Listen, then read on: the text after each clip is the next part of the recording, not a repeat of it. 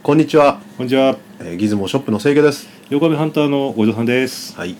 えーとですね、はいあのこのギズモキャストもですねはい結構な回数やっております、ここでほらまあねキャッチの音楽はいはいはいはねこれ何ですかねねキャッチの音楽これはねクラフトワークのコンピューターラブをう打ち直してるわけですあのやっぱりそうですか クラフトワーク先生ですよあのいいんですかねこれ まああのなんかわかんないですけど怒られたら変えますけどね まあこれはまあもうはっきり言ってインスパイアしてるもうあはのいはい大好きですよ、我々好きでしょクラフトワークまあもう大好きですよねやっぱりあのなんですかねあの我々、まあ元まああの清家さんとは結構付き合い長いんですけども、ん放送部だったんですよねええ中学中で学の放送部だったんですそね、こでまあ出会ったようなもんですよね、ええまああの、まあ、違いました先にクラスであったんですかねあそうでしたっけねあで放送部に誘ったとで放送部にこうは引いきずり込まれたって感じですかね、はい、そこでまあその放送部でまあやって番組作りとかええやってましたなんがとギズモキャストの前進です前身です今かやってるあこれと一緒ですう撮ってええ喋って、え発声練習してたように聞こえないと思いますが皆さん発声練習はしてなかったんじゃないですかね。で音楽でまあは合いわせて編集したから懐かしい感覚で今やってまあすよ言われてみりゃそうですよね。うんええあのまあそうですねあの清家さん家にですね昔、うんはい遊びに行ったことあるんですよ。はいただ当時あの一人だけはい家族の中で一人だけ、はいあのプレハブに住んでましたね。ね、うん、拡張してあったのね拡張してですね、兄で弟の方からプレハブに遊びに行ってですね、うんうんで夕方ぐらいに自転車で遊びに行って、はいあいるかなと思って見上げたらですね、はいプレハブの2階からですね大音響であのミュージックノンストップが買ってきた時はそうですかなり衝撃を受けましたなんてやっぱねあのクラフトワークの思い出も多いんですけどね、まあ当時は先輩がね結構音楽好きでそうですねあのお前聴けよみたいな感じで貸してくれるわけですよねあの当時までのその、なんですかねあの音楽を知るとか、はいはいそういうのって結構先輩の影響ってありますそようでね。すねまあいい先輩でしたね、えでえ YMO とかねええあの富あの富富あの富田富田勲とかとか、はい姫神センセーションとかありましたね今検索しても出てこないような、いやありましたあり ました。いまだに活動されあてまそすうかなんらだそれ失礼だ神女神のま方あですね。外国とかね、ええまあのでまあすごくテクノって言われてたんですけど、まあ、ええでクラフトワークもその中に一つあったんですよわか。りました私もですね当時は、あのまあ、YMO がやっぱり最ん初出会ったんですよね、うんでまああのテクノどうのこうのっていうのが、うんまあ、起き始めた時なので、まあ、こういうものがうん新しい、うんかっこいいなと思って聞いてたんですよ、うんうんそこであの先輩が、はい、お前これ聞いてみる」というねって出てきたのがコンピューターワあーるルとドかね。でね僕ね正直ねいろんなものを聞いたんですよ当時、ええでクラフトワークだけが残ったんですよ、まあ、つまりき他の聞かなくなったのあーでねなんでかなと思ったまた極ら端ですねはいうん、あのなんでかなと思ったらあのクラフトワークはね実はあのリズムだったんですよあれはリズム思考だったんですよはいはいはいはいはいでそこを聞いてたんですよで他のとこはメロディーだったんですよほらあーまあ歌っていうかですうねん、ちゃっちゃっちゃはいはいはいんちゃっちょらんちゃんちゃんちゃんがなんかなんかちょっとバカにしてますね YMO えーそうだねあのあのキーボードでそれ真似するでしょ、えそえのオルガン皆さんオルガンで弾いてたりとかですね、やだっからてましたよね。プラストはいークをね、はい真似真似しろって言われたらね、はいあのヨーロッパ特急でねドドンパーンドンドンカッカッドドンパーンドドンカッカッって10分ぐらい聞かされるようなメタルオンメタルです。そうそうそう、ねだからあのリズムの方聞いてたんでしょうねだから気に入っちゃってうんそうですうね。ん、まあしつこく聞いてて、まあ、ブームも終わってもう一人で聞いててねえたらなんか今世紀に入る頃には大先なんかクラフトワーク先生になっちゃってたからえええ結構驚きましたねなんか私あの清家さんがですね、はい私に当時くれた年賀状にですね、はいあの差出人のところで、はいあの本寺三丁目のクラウス・ドルディンガーで書いてあったそのれクがラフトワークじゃないクラウス・ドルディンガーってあれ確か U ボートの人じゃなかったあそうだそうだ U ボートのサントラ作ったやそつうでそうすそうクラウスですけど、まあ、ドイツが結構好きだったからあのえねクラウス・ディンガーでしたっけああちょっとおおすみませんよく覚えてないですけどねあのあの当時だからそのなんですかねクラフトワーク夢に出てましたよあなあんかね熊本の市民会館でライブがある夢を見てねええで言ったら面白いんですけど NTT 近くのあの熊本発の歩道橋えええのそばにクラフトワークのメンバーが立っててあーっと思って普通 すごいびっ夢くりみたいなサインもらわなきゃみたいな夢見たりとかね結構そこまで好きでしたそれでまあ今回、まあ、ギズモキャストの音楽どうしようかなと思ったらどうしても敬意を表しいやて、ようやく戻りましたね、ははいいはい敬意を表してはいあのクラフトワークのを曲はちょっとこうオマージュと言いますか、話しましたはいはいなるほどですねということでこの話終わって、はいはい次にギズモキャスト始まります始まります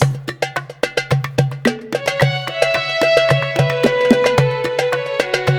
はいつもキャストい、はいえーではですね今日の私の好きなこの一台はいはい、関さん今日は何ですか、はいこれはですねえ知のベラミー、ベラミベラミ知能ですベラミちゃんなんかね知能ってね、えまあ、このカメラは1980年か81年かですよ正確にちょっおと、ーまはあ、い調べとかなきゃいけないんですけど、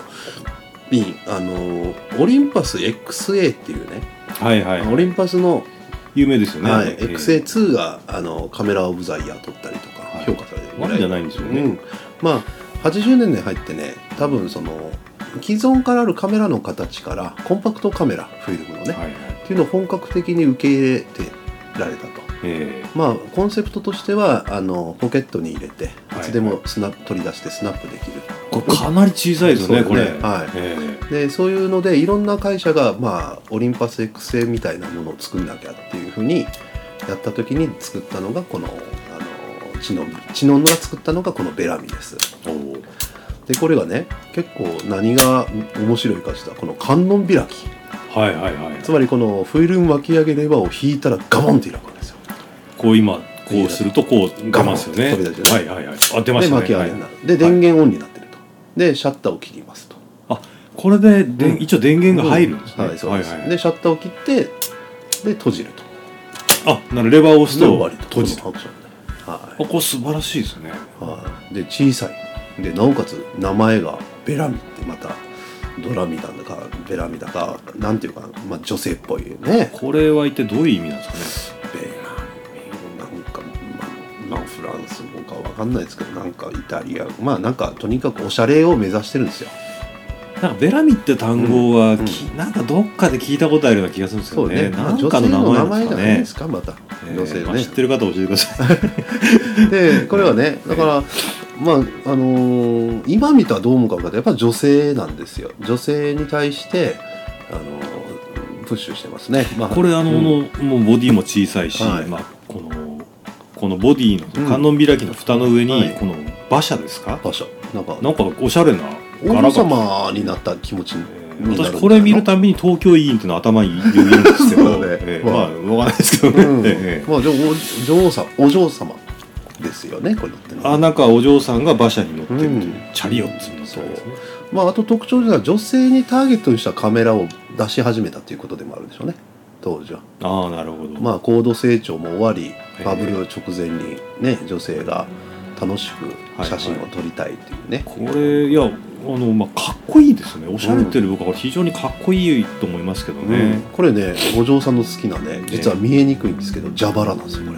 これこれ蛇腹カメラなんですよコンセプトそうでしょ裏は蛇腹になってます開けたらわかるけど、ああそうなんですか、うん、へええほら蛇腹なんですねああ裏がですそうねなんですよだから蛇は腹の良さっていうのはほらレンズ設計を無理せずにいはい、はいはい、あのコンパクトに収納がいつでもできるというねおおはいはいそうですだかねら、まあ、蛇腹の良さもさ使ってますしでその操作もすごく簡単にしてるしね結構工夫があるカメラなんですね、はい見たら分かるとりこの引いたらガボンって出る、えー私これ前見せてもらって、はいえーオークションとか探したんですけど、はい結構いい値段するんあですよ高ねい高いうんこれ人気あるんですよね私ね結構台数持ってますけどね、ええまあいい値段しだからねこれ何かというとやっぱ小さいですよはい打て写りがいいおーもうべもうもうこれは写りはもう素晴らしいですよあそんなですか、まあテッサーだからねちゃんとしたテッサーだから、うん、テッサー型レンズでねーはい妥協がない、うん、へだからもうそれ文句なしですね。おーで、まああのこのチチノンっていう会社っておそらく、まあ、ちょっと詳しく知んないけどなんかイメージで多分あの8ミリビデオとかを作るところだっ知能は確かに輸出とかが主だったんたじゃかないもしかでれすなかいねですね。確あかんまりその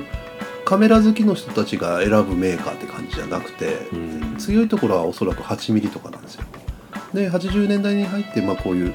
えーコンパクトカメラとかあとブリその後にブリッジカメラで有名なものもあるんですけどそういうものを作り出すんですけどねだからあのーまあそそのなんかまあいいちょっと間違ってるかもしれないけど 35mm フィルムカメラを本格的にやり始めた時じゃないかなと思いますあーでこれでまあ撮った写真っていうのはねいはいじゃあちょっと見せていただきましょうか、はいで例えばまあい1枚ずつ出すとですねこれはまああの沿線をねその、え鉄道の沿線を撮っててね、はいあのまあ、これはどちらかというと解像度とかね、はいを見るために撮ってるんですけど、まあ、非常に高い解像度で撮れます。ううんんであとここら辺はまあなんどこでしょうねどっかの庭ですけどね、ええあのまあ何が撮りたかったか覚えてないですけど葉っぱの表現もね、えーきちっと出あてー細かくちうゃんんと映ってますね、あの撮れてますはい次はこれは街中でこれはポジをと使ってますね、あうあ、んはいおそらく当時ポジ使ってるポジちょっと記録してないんですけどあのあのプロプロビアとかね、えーだったと富士の、はいはいえーフィルム使ってるんですけどねあのきちっとやっぱピントもね無限遠で撮ったんでしょうかねえーで、うん、だからもうレンズ性能はねあの本当にまあそう次いた街灯を撮ってますねこの葉っぱとかのね描写を見ても、えーきちんと撮れるカメラでコンパクトカメラでまあなんていうかほら、まあ、一見女性向けのね、はいはいあっていうんだけどレンズ自体は本当に妥協なくね、えー撮れるカメラになってるんですよ、はい、うんまあ、結構玉も大きいでしょ見たらそうですね、うんこれは何歩ですかねいや2.8、うんうん35ミリですねはいはいでまあ最後の写真でこのビルのねはい、えーとビルのような構造物を撮ると結構本当に解像度が分かりやすいんですよ。ああ、うんはいはい歪みとかねそうそうそう見えやすいっていうかですね、んでそそういうので撮ってるんですけどね自分こういうのね。えーうんだからもう壁の線っていうかねその模様そのタイルのはいとかもビシッと出ててですねうんわあ素晴らしい性能だなと。だからまあベラミはこのギミックはいがポンって出てきますとえかーね、あのまあ面白いです。でこの馬車の絵とかねはい、おしゃれですよね楽しいですけどえねあーのですけど写りもバッチリしてるので。えーまあ、35ミリフィルムを使ってスナップを撮るっていうのはじゃあベストなカメラのうちだと思いますよ、あーうん、なる35ほどミでリすフねィルムを使ってスナえップしたいっていうねーはだいからなんていうかなこれこのバコンって出てくるんで今の人に見せるとびっくりされますよなんか、そうですよねこれ、うん、バコンびっくりしましたね楽しいでしょすごいですねそのじゃ蛇腹とかだと、うんまあ自分の手で蓋開けたり閉じたりいるんですけど、これ全部まあいわゆるうんオートっぽいじゃないですか指で、うんうんうんうんこれすごいですね35ミリフィルムを使った蛇腹のなの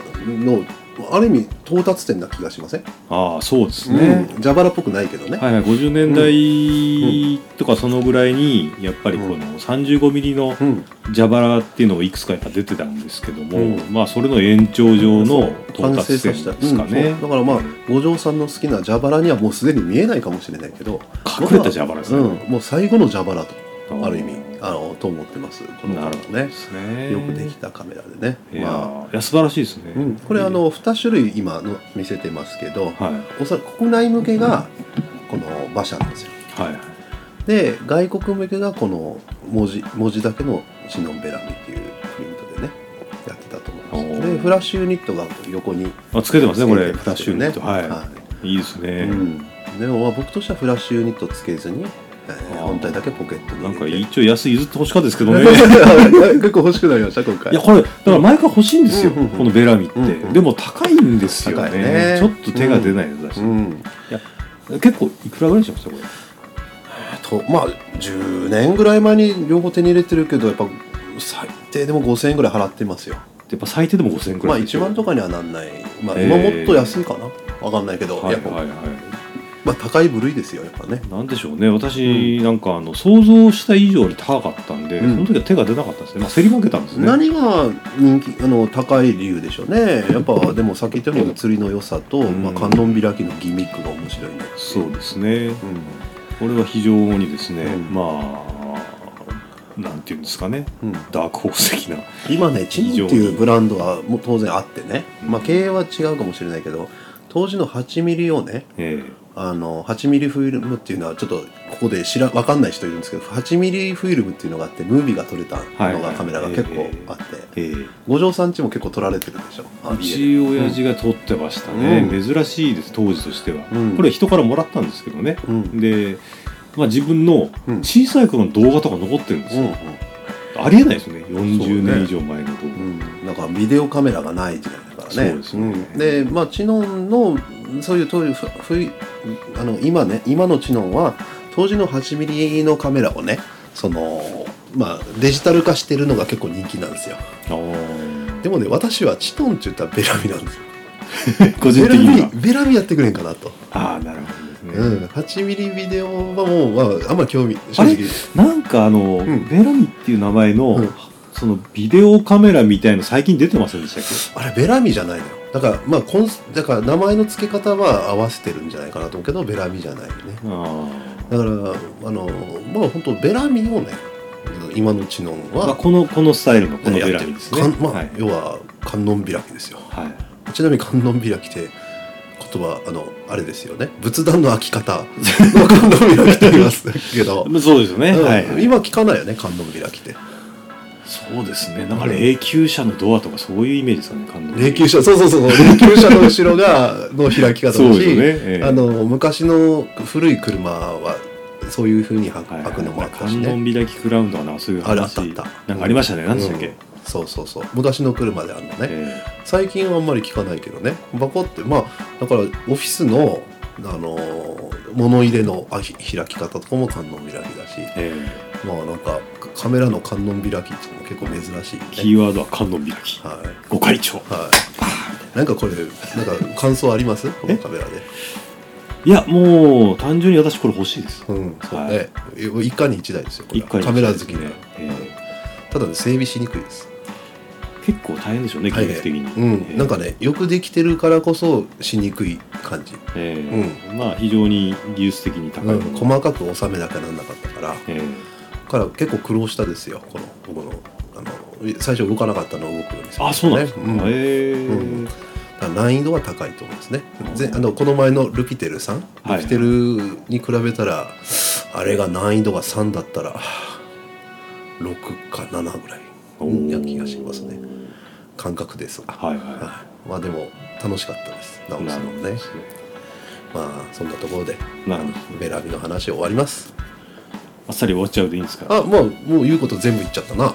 ベラビのそうもう滑るんですよえーまあ、あの見かけたらですね、はいぜひ手に取って見ていただけると、やっぱ当時のですねこの異様なこだわりの技術というのはですね、はいはいまあ、非常に見てて面白いんじゃないかと思いはます、いはい今回はあの「知のベラビ」をはいお送りいたしました、ははいい番組中で、えー扱いました写真等はですね、はいホームページなどではぜいひご覧ください、えーご意見とかもお待ちしております、はいそれでは終わります、はいさよなど